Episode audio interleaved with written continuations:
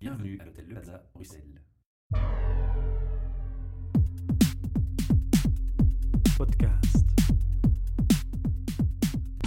Bienvenue pour un nouvel épisode HR Meetup, votre podcast sur les ressources humaines, un projet sponsorisé par le Plaza Hotel Bruxelles, Transforma Bruxelles, espace de coworking et innovation center, et de Podcast Factory. Alors au micro devant moi, j'ai Christophe Godfriot. Bonjour Michel. Tu vas nous parler de PNL Oui, essentiellement, oui. et aussi d'hypnose. On en Ouais. parlera un peu C'est très lié, c'est très lié. C'est très lié. Ouais. Alors, on va voir ça tout de suite. Mais avant, Christophe, j'ai une question qui revient pour tous mes invités. Je vais te demander de ton rêve d'adolescent jusqu'à ce jour. Qu'est-ce qui s'est passé? Quel a été ton parcours de formation? Et est-ce que finalement tu es aligné avec ton rêve?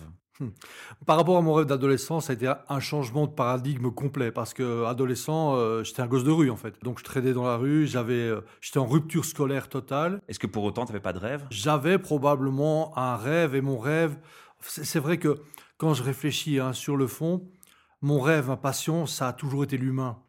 Ça a été, et, et je garde cette passion-là d'amener les gens qui me sont confiés ou qui se confient à moi vers le meilleur d'eux-mêmes. Alors j'ai été chercher des outils pour le faire depuis, mais c'est vrai que déjà à cette époque-là, c'était présent en moi.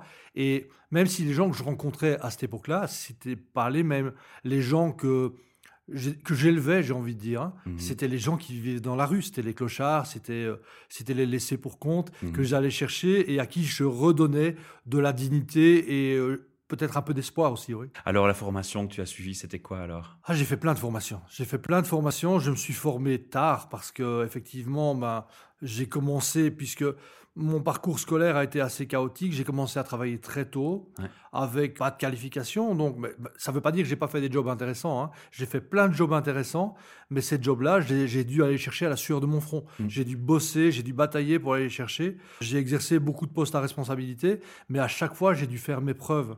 Et puis, c'est sur le coup d'une trentaine d'années que j'ai recommencé à me former. Donc, effectivement, PNL, technique de lecture du corps, donc c'est la méthode Ekman, c'est la méthode qu'on voit dans, dans Light Me.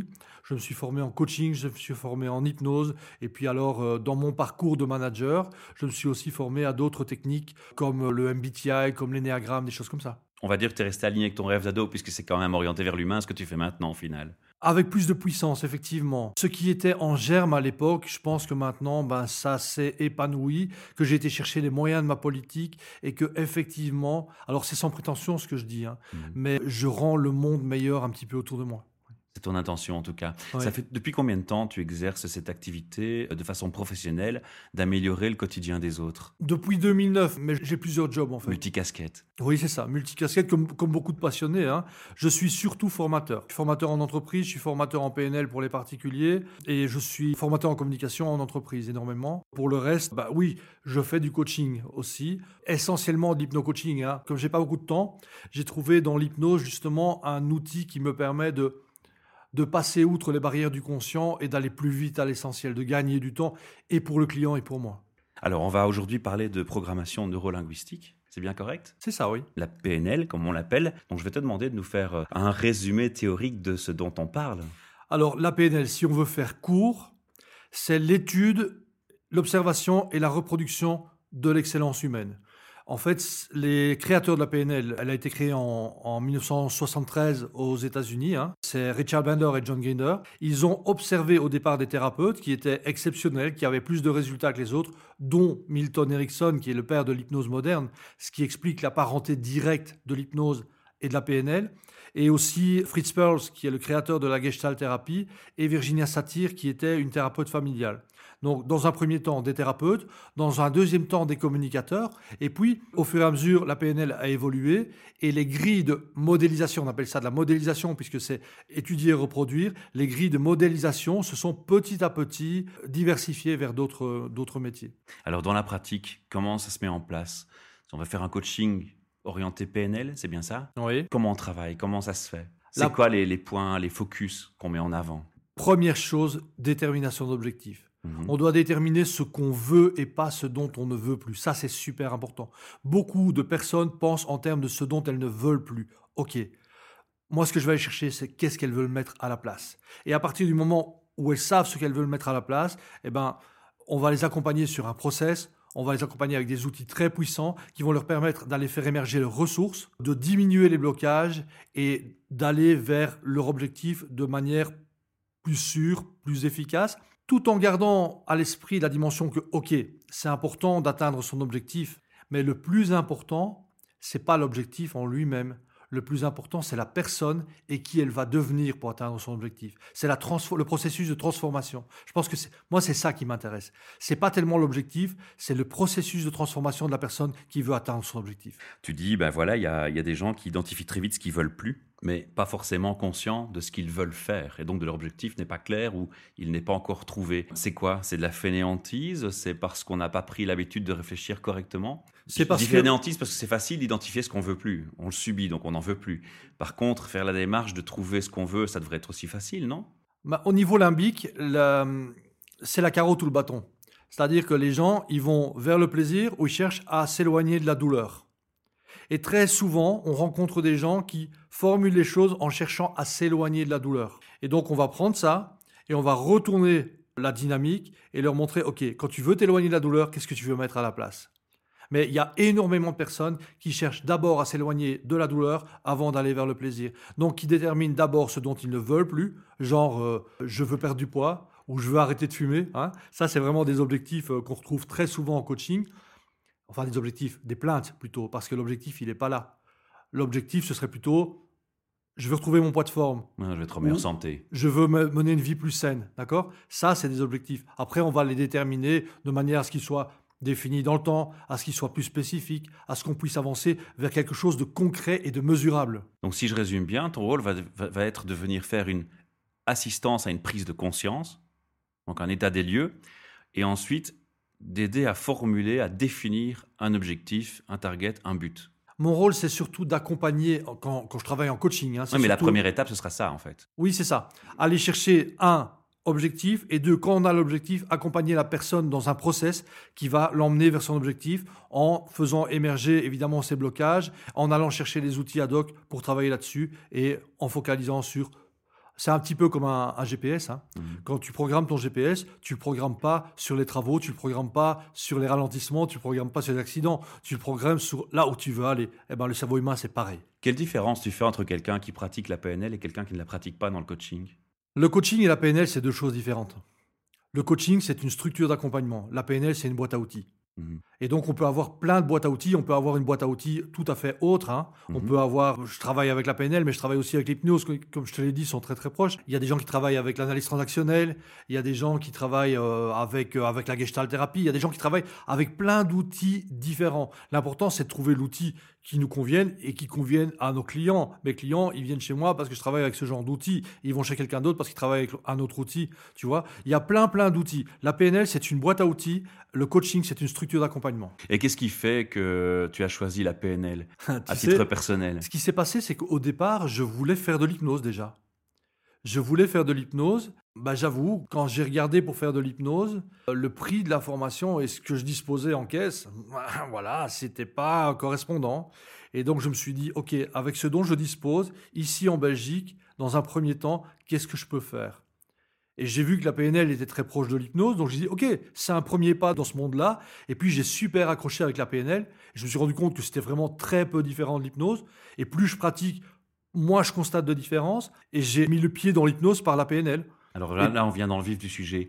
Explique-moi, quel est le lien avec l'hypnose et pourquoi tu dis que les deux sont similaires? Si tu veux, on va travailler au niveau de protocoles qui vont permettre de faire émerger les ressources des gens, mais le fait de travailler en état de conscience modifié, ça va permettre de contourner le sens critique. D'accord? En fait, le sens critique chez une personne, c'est ce qui fait que la personne, elle se dit Ah non, c'est pas possible. Tu as les ressources? Ah oui, j'ai les ressources, mais c'est pas possible. Et donc, on va contourner ce sens critique et on va mettre la personne en focus sur ce qui est riche chez elle, sur ce qui est bien chez elle. On va faire émerger toute sa puissance de manière à ce que la personne aille plus sûrement vers son objectif.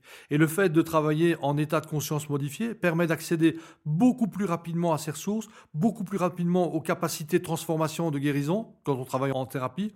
Et après, si on voit que la personne, elle est trop analytique, par exemple, hein, on fait un petit brouillage derrière et on, empêche que, que le travail remonte au conscient, et comme ça, elle peut pas saboter avec son conscient. Mais ça allait être une de mes questions. Est-ce que c'est accessible à tous? Je veux dire, il y a des gens qui ont l'esprit très cartésien, très mathématicien, et qui ne croient pas à tout ce qui s'éloigne un peu de, de ce qu'ils considèrent comme scientifiquement prouvé, valable et, viable. Bah, ça te restreint le public? Le phénomène hypnose est de plus en plus prouvé. Il est utilisé dans, dans des hôpitaux universitaires. Quand on voit euh, à l'hôpital de Liège, on, on opère sous hypnose. Il y a des recherches qui se font au niveau cérébral, donc c'est de plus en plus couru, de plus en plus prouvé.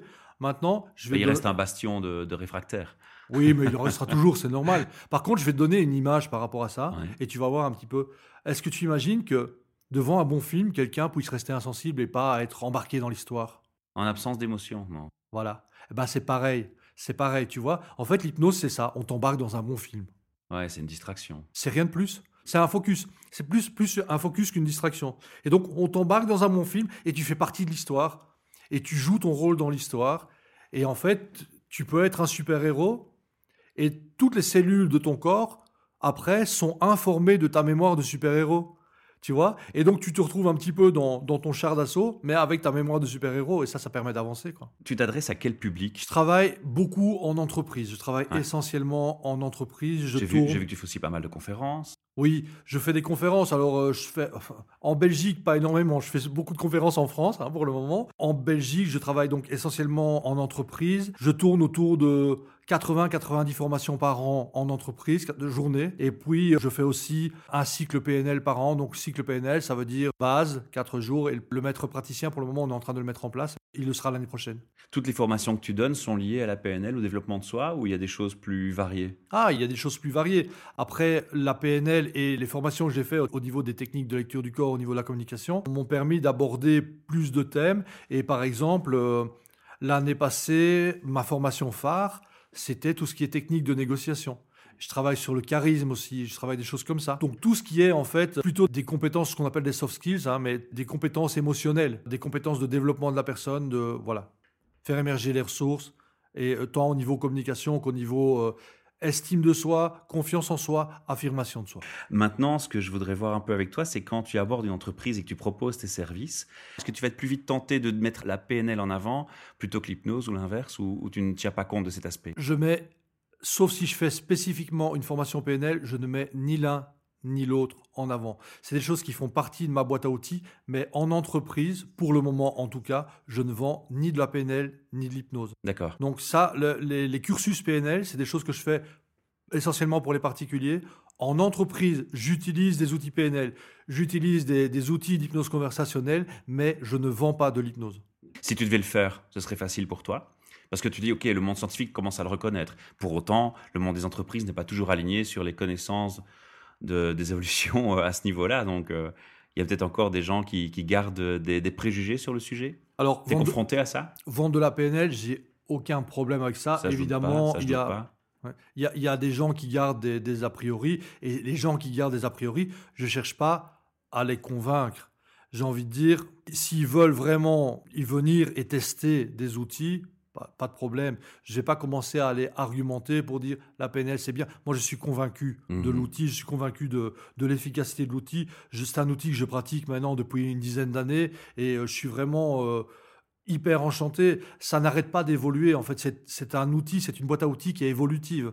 Donc ça continue à évoluer. Maintenant, la différence, c'est que je peux tout à fait former en PNL en entreprise. Je ne suis pas formateur en hypnose. J'utilise, je suis praticien en hypnose. J'utilise l'hypnose dans ma pratique quotidienne, dans mon travail, dans mes formations. J'amène parfois des outils d'hypnose conversationnelle, mais je ne suis pas formateur en hypnose. D'accord. Et comment le public réagit par rapport aux aspects hypnose? Ah, de manière générale, très bien, parce que j'amène les choses de façon assez fun. Mhm. C'est-à-dire que j'amène pas les choses directement sous l'angle d'un travail profond, tu sais, très austère, machin. Non, j'amène les choses sous le côté fun, très jeu. Je travaille beaucoup avec ce qu'on appelle l'hypnose de rue. Alors, tu sais, il y a des gens qui n'aiment pas l'hypnose de rue, comme il y a des gens qui n'aiment pas d'autres choses. C'est hein. quoi la nuance? L'hypnose de rue, c'est une hypnose qui se fait, euh, entre guillemets, éveillée, puisqu'on est quand même en état de conscience modifié, et où on va travailler cette dimension de jeu. Donc, on va faire rentrer les gens dans l'hypnose par cette dimension de jeu. Donc, dimension de jeu, c'est... Un jeu de rôle, quoi. Non, c'est par exemple euh, un phénomène de lévitation de la main. Tu vois, une main, une main qui se lève toute seule, des choses comme ça. On peut jouer sur euh, l'oubli d'un chiffre aussi, l'oubli d'un prénom. Alors, il n'y a aucun danger. Hein. J'ai vu ça avec Charlotte. Oui, c'est ça. Il y a, y a vraiment aucun danger à jouer avec ça, parce que tu sais, comme il n'y a aucun danger à regarder un bon film, tu vois, mais c'est Ça la allait même être une de mes chose. questions suivantes, parce que, évidemment, tu, tu- tu nous l'as avoué au micro, tu n'as pas non plus fait une formation de psychologue ou de psychanalyste, donc on n'est pas euh, non plus dans ce secteur. Non, Ça pourrait peut-être parfois inquiéter les gens ou c'est non, pas le sujet? ça peut pas inquiéter les gens. Il faut pas être psychologue pour être efficace. Il faut pas être psychanalyste pour Voilà. être efficace. D'ailleurs, analyse et hypnose PNL, c'est des choses différentes, parce que quand on travaille en analyse, on travaille, comme le, nom le dit, en analyse. hein, on s'intéresse plutôt au passé. Quand on travaille en hypnose, en PNL ou en systémique, hein, c'est pareil. Toute l'école de Palo Alto, de façon générale, c'est des thérapies orientées solutions ou des coachings orientés solutions. C'est-à-dire qu'on ne s'intéresse pas de savoir d'où le train vient, on s'intéresse juste de savoir où il veut aller. Et on l'emmène à beau port. Voilà. Et donc, non, il y a, il y a vraiment le- les, les cursus, parce que j'ai pas suivi qu'un cursus, j'ai suivi trois cursus PNL différents. Les cursus que j'ai suivis ont été faits par des gens tout à fait compétents, tout à fait sérieux. Et entre autres, j'ai suivi un cursus PNL avec une dame qui euh, forme à l'université de Lausanne, quelqu'un qui a euh, du bagage. Et donc, non, j'estime avoir été très très bien formé. J'ai aucun a priori par rapport à ça. ça. Voilà. Alors maintenant, dans, dans le- l'exercice de, de ta fonction, tu pratiques essentiellement sur euh, le côté francophone ou tu es euh, à même de proposer tes services en entreprise en plusieurs langues? J'ai bossé pendant cinq ans en anglais, donc en anglais, ça, Ça, va. ça va, Ok. ouais. En flamand, je, je le comprends plus que je ne le parle. J'ai bossé avec des entreprises du nord du pays, j'ai suivi des formations en flamand. Donc, au niveau de, de l'audition, ça va, ça revient assez vite. Parler, euh, c'est peut-être de la timidité, mais, mais je parle malheureusement assez mal le flamand, pas assez bien pour animer des formations. Mais si jamais tu es une entreprise qui, qui a besoin de, de ton support sur ce sujet dans les deux langues, tu te fais alors accompagner ou tu as, tu as des contacts ou tu dois euh, décliner? Ça, c'est pas encore produit. pas encore produit, non, j'ai pas encore dû travailler avec un traducteur dans le nord du pays. J'ai travaillé pour des entreprises euh, flamandes, mais j'ai pas encore dû travailler avec un backup dans le nord du pays. Par contre, euh, si ça se produit, bah, tu sais, il y a des solutions à tout. hein. Les projets futurs que tu, que tu vois non, pour toi, est-ce qu'il y a des choses que tu te dis, mais tiens, là maintenant j'ai envie d'aller plus loin Ou est-ce que c'est, c'est- tu as dit c'est tout le temps évolutif, mais Ouais. est-ce que pour autant tu veux euh, aller dans d'autres variantes? J'ai vraiment envie de continuer à développer mon efficacité en hypnose. Ça, c'est vraiment un truc qui me tient à cœur. C'est vraiment un domaine qui est riche, qui est incroyablement. euh, c'est plus on en découvre, plus on a envie d'en découvrir. Et puis, euh, il y a une chose que j'ai envie de développer aussi, c'est tout ce qui est connaissance en termes de euh, neurocoaching et tout ce qui est neurosciences, parce que ça, c'est vraiment l'avenir. On travaille de plus en plus avec, euh, avec ce genre d'outils. Et donc, ce qui est marrant, quand je vois le neurocoaching, hein, je connais une personne à Paris qui anime ce genre de formation, c'est que sans aborder les choses de la même manière, il ne vient pas contredire ce qu'on fait en PNL ou en hypnose. Ça, ça se vérifie. Ça se vérifie d'une manière ou d'une C'est autre. corroboré, c'est Voilà. simplement les méthodes qui C'est- diffèrent ou la boîte à outils qui diffère, comme tu le disais si bien. Mais il n'y a pas d'antagonisme. Hein.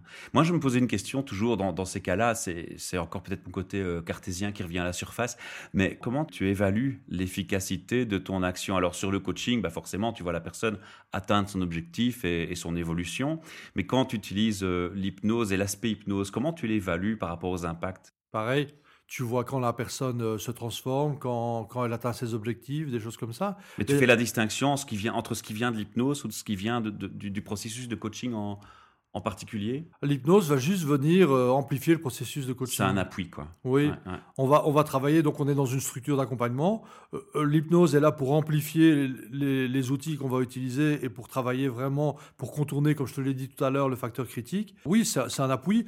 Je sépare pas forcément les deux quand je travaille. Parce que, en fait, c'est deux choses qui vont en contigu. Le co- coaching, c'est une structure d'accompagnement. D'accord L'hypnose fait partie de ma boîte à outils. Ouais. Donc, euh, pour moi, ils vont ils vont l'un avec l'autre. Quand tu regardes le marché dans le secteur du coaching et de tout ce qui se fait, tu as le sentiment que ça représente quoi la PNL en termes de pourcentage C'est c'est quelque chose qui est majoritaire ou euh, la concurrence est forte? Parce que le monde du coaching est déjà très chargé, hein, il faut, faut être réaliste. Hein. Tu Il y a sais, pléthore de coachs. Je, je vais, oui, il y a pléthore de coachs. Ok. Il y a beaucoup de gens qui vendent des formations en coaching. aussi. ouais.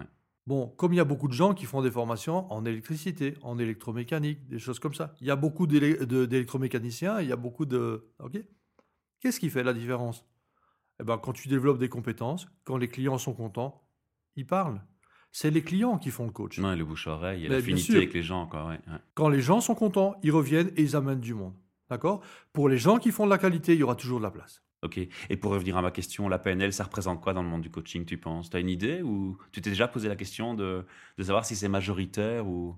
C'est pas majoritaire, mais il y a quand même beaucoup de gens qui font de l'accompagnement, qui travaillent ou qui touchent à un moment donné à, la PNL, mais c'est pas toujours formel. C'est-à-dire qu'il y a des gens qui font un parcours de coaching. Hein. Euh, moi, par exemple, dans mon parcours de coaching, vraiment coaching, on a eu un module sur la PNL et sur la systémique. Mhm. Donc, les gens qui font un parcours coaching ont d'office une approche de la PNL, même s'ils vont pas jusqu'au niveau forcément de praticien. Ils vont chercher euh, deux, trois leviers, deux, trois outils, et euh, ils sont pas forcément des experts en PNL, mais ils n'ont pas besoin de l'être. Ils ont besoin d'être experts en coaching. Après, leur boîte à outils, elle ne se limite pas à ça. Quelqu'un qui nous écoute, qui se dit, tiens, moi, ça m'intéresserait de faire la même chose, de parcourir le même chemin, il y a des prérequis à avoir si on veut se lancer dans une formation de PNL bah, Les prérequis, on les assure. Hein. Uh-huh. D'accord? Le prérequis, c'est d'avoir envie de travailler avec l'humain. Le prérequis, c'est d'avoir envie de sortir de sa zone de confort, de se mettre soi-même en questionnement. Ça, je pense que c'est essentiel. Tu vois, tu peux pas arriver dans, un, dans une formation, que ce soit en PNL ou en hypnose, en disant ouais, moi je sais, quoi, tu vois. Il faut vraiment avoir envie de se mettre en question, de remettre son système de pensée en question, de se laisser transformer, parce que c'est un parcours de transformation. C'est pas une thérapie, ne confondons pas, hein, d'accord? Parce qu'il y y, y a trop de gens qui se sont trompés de route, qui viennent en formation PNL en, en, espérant trouver euh, un thérapeute, ok? Mais en fin de compte, c'est quand même un processus de transformation et on ne sort pas de ce processus indemne. On ne sort pas de ce processus comme on y est entré. Il y a tout au long de ce cursus une transformation. Personnelle et psychique, c'est ça que tu veux dire? Oui, tout à fait. Ah, ah. Moi, je remarque que depuis que je travaille, et j'en parlais encore hier euh, avec mon épouse, une chose qui a fortement progressé chez moi depuis que je bosse avec ces outils-là, c'est la confiance en moi et l'affirmation. Ça, c'est des, choses. Elle dit, euh, tu n'es plus le même qu'il y a 10 ans. Si tu devais, avec euh, quelques mots-clés, résumer la définition de la PNL, quels sont les points essentiels que tu retrouves dans cette boîte à outils? Objectif, ça c'est fondamental. Ressources et alignement. D'accord. Parce qu'on a dans la PNL un outil qui s'appelle les niveaux logiques et qui permet de, de comprendre à quel niveau se situe une problématique, de travailler directement sur le niveau de la problématique, donc de cibler au plus, au plus exact et d'aller chercher les outils adéquats pour travailler à ce niveau-là, pour réaligner la personne sur sa mission de vie. Je crois qu'on va refaire une émission euh, plus profonde sur la PNL parce que ça commence à m'intéresser un peu plus. Merci d'avoir partagé ta passion avec moi sur ce sujet. On va laisser aux auditeurs l'URL d'un site internet où ils vont aller euh, chercher plus d'informations et éventuellement où ils peuvent te contacter. Bah, ChristopheGodfrio.com. Et une page Facebook. Une page Facebook, Christophe Godfrio Pro, oui. Alors on termine notre euh, interview par trois questions RH. Hein. Tu, tu, as été prévenu un petit peu avant, mais par contre, tu n'as pas été très préparé, donc on va, on va essayer d'être euh, gentil avec toi. Comment, avec ton vécu, ton expérience en entreprise, justement, comment est-ce que tu définis une personne des ressources humaines Alors, ça peut être le recruteur, ça peut être simplement la personne qui gère les personnes dans l'entreprise, ça peut être les deux. Mais quelle est ta vision de, de ces gens? Quelle est la définition que tu fais de leur métier? Moi, je pense que j'ai peut-être à, contre-courant, mais human resource, ça dit bien ce que ça veut dire. On est dans l'humain. Mmh D'accord? Évidemment, il y a le côté ressources aussi. Mais je pense fondamentalement que les gens qui sont des HR sont des gens qui sont orientés humains et qui permettent à la personne de grandir dans leur entreprise et en même temps de faire grandir leur entreprise. Je sais que malheureusement, euh, c'est pas comme ça partout et tout le monde ne voit pas les choses comme ça. Mais il me semble que quand les gens sont heureux au travail, quand ils trouvent leur place, quand ils peuvent euh, s'épanouir dans leur travail, ils donnent le meilleur d'eux-mêmes et ils permettent à l'entreprise de grandir et aux gens autour d'eux d'être heureux dans leur entreprise. Dans ton parcours, est-ce qu'il t'est arrivé d'avoir une mission de formation dans une entreprise et de te dire waouh, ces gens ici, ils se distinguent d'une autre société. Il y, a, vraiment quelque chose qui se passe de fantastique au niveau des HR. Il y a, des choses mises en place qui sont euh, formidables. Et si oui, quoi? Alors oui, oui, certainement, mais de façon générale. Hein, je cherche l'effet wow, hein, le, truc où tu te dis, ah ça, ça devrait être partout pareil. Oui, de façon générale, les, les HR qui, moi, m'ont plus marqué, est-ce qu'on peut encore les appeler comme ça?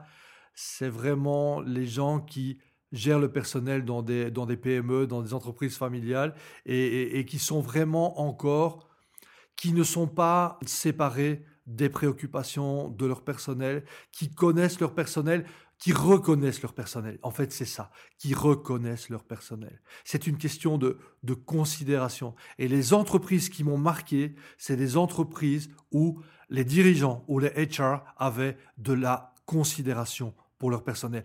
Que ce soit le gars qui bosse dans le fond de la cave à la chaufferie ou que ce soit un directeur, il aborde tout le monde avec le même regard, d'accord, et la même importance. C'est-à-dire qu'il est conscient de l'importance de chaque maillon dans l'entreprise. Ça, c'est fondamental et je trouve ça vachement riche. Tous les chars qui nous écoutent aujourd'hui sont attentifs à ce que tu leur racontes en tant qu'expert en communication et aussi en tant que formateur. Qu'est-ce que tu auras envie de leur passer comme message justement? Développer votre vision. Je pense que ça, c'est fondamental. Qu'est-ce que tu entends par là? Ce que j'ai envie de dire, c'est que on peut considérer qu'on est dans, dans le monde juste pour nous. D'accord? Ma croyance me porte à croire qu'on est dans le monde pour nous, mais aussi pour le monde. C'est-à-dire qu'on a quelque part la responsabilité de contribuer à ce que le monde autour de nous devienne meilleur, devienne plus juste. C'est juste une croyance, hein, d'accord? C'est pas religieux, c'est mhm. pas spirituel. Ma croyance, elle est vraiment basée sur OK, pourquoi est-ce que je suis là? Et je pense que avoir une vision, c'est te dire OK, dans 5 ans, dans 10 ans, ma vie ce sera quoi? Et les gens autour de moi comment ils seront? Et en quoi est-ce que je peux contribuer à faire grandir les autres? Beau message de conclusion. Je te remercie de t'être déplacé ici jusqu'au Plaza pour nous, d'avoir partagé ta passion. Tu es le bienvenu au micro si tu souhaites approfondir d'autres sujets ou revenir aborder d'autres thèmes. Pareil pour nos auditeurs, si vous avez envie de parler de thèmes RH, si vous êtes passionné par votre travail et envie de présenter votre métier avec des avantages et des inconvénients, allez sur notre site et vous retrouvez toutes les dates d'événements de 2017 ainsi que les sessions d'enregistrement en podcast. Vous cliquez sur une de ces dates d'enregistrement, vous choisissez l'heure de passage qui vous convient le mieux, vous envoyez un petit mail, vous réservez et vous serez le bienvenu ici. J'aurai le sourire aux lèvres pour vous recevoir et quelques bons sandwichs dans ce palace qui est très joli, je pense, n'est-ce pas? Absolument. Merci, à bientôt. Podcast.